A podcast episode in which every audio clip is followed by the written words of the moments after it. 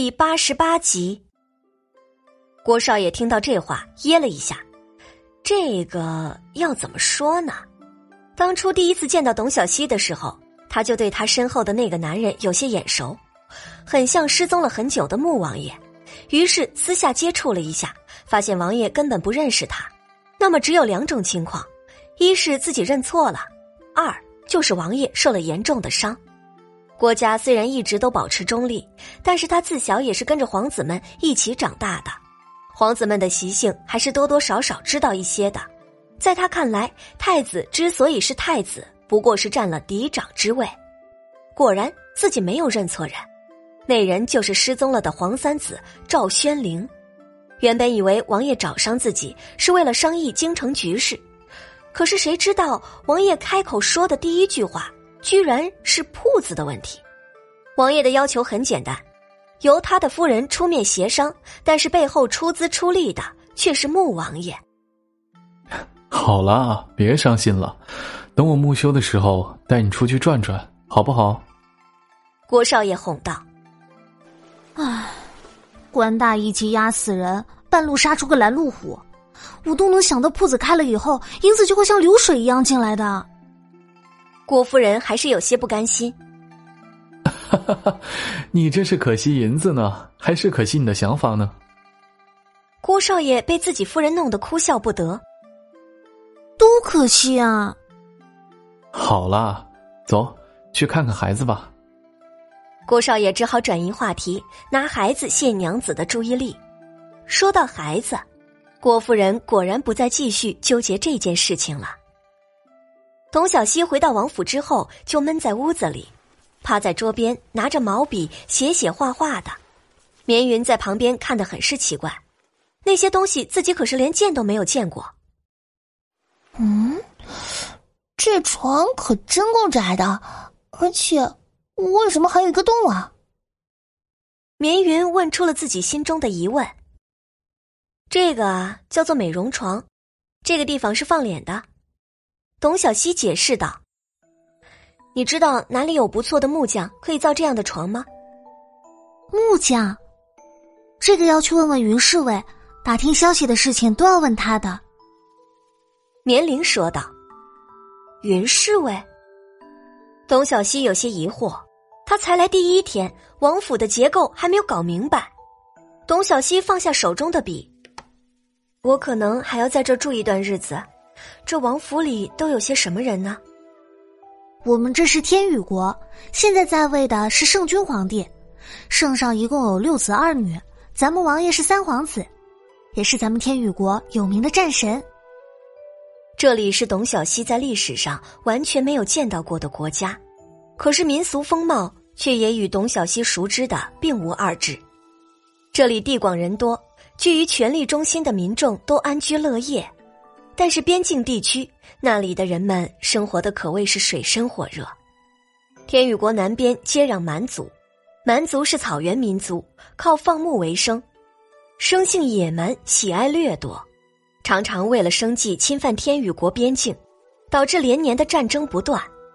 而自己捡到赵宣灵的时候，正是他在和南蛮激烈的交战之时。至于为什么领兵的统帅会浑身是伤的躺在山上？这个恐怕是遭受到了伏击，就是不知道是自己人捣的鬼，还是敌人捣的鬼。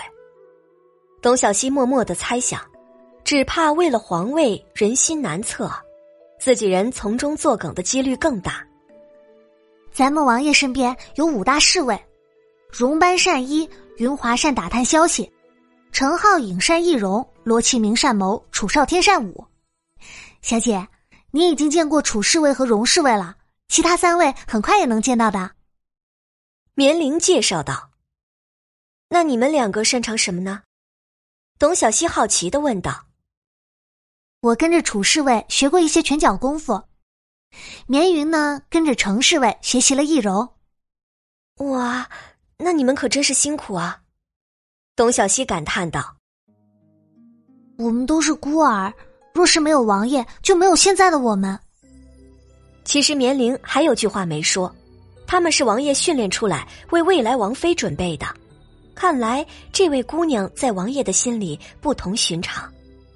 董小希通过绵灵绵云的口中，大概知道了目前的情况。自己无意间救了一个人，可是个金大腿呀，说什么都要好好的抱住，不能放手。自己的美容店经营好，只怕也能成为收集消息的地方。女人的嘴里可是能透露出不少关键秘密的。董小希想到这儿，着急的加快速度，要快一点把铺子开起来。赵宣林等人花了一个晚上的时间，终于把堆积成山的文书处理完了。几人似乎已经习惯了这样的生活，一个个虽说不上精神抖擞，但是精神头还不错。启明，京城郊外的驻扎地，还需要你去坐镇。云华，近期多加注意南边的动向。守城的虽然是太子的人，但是只要能够守住防线，就是好将领。是是王爷。二人齐声回答道：“下去休息吧，忙了一晚上。”赵玄灵对众人说道：“哦，对了，楚少天休息后，去巡防所接管巡防卫的工作。又是我，王爷啊，换一个人吧，跟他们斗智斗勇的心很累的。”楚少天又开始扮可怜起来。赵玄灵看了他一眼，就离开了。后面的人排着队，递给他一个自求多福的眼神，纷纷离开了。赵玄灵出了书房，问了董小希是否回来了，得到了肯定的答案，便转身去了落霞院。被绵云领到书房，刚进屋就看到了埋头奋笔疾书的人。你在干什么呢？赵轩灵走过去问道：“我今天去看了铺子，有了一些自己的想法，打算找人按照我的想法做。喏，这是设计图。”董小希抬头递过去一张自己画好的图纸。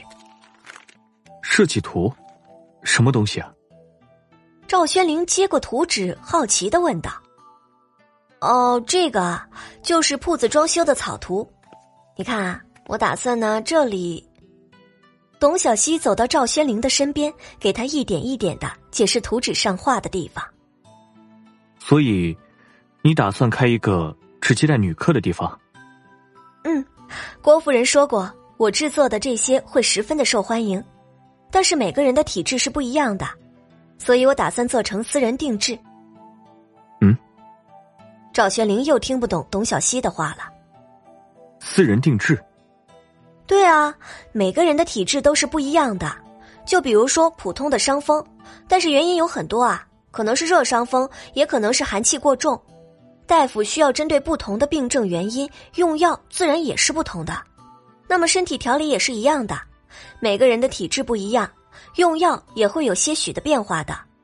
铺子会对每个人提供不同的服务，这就叫私人定制。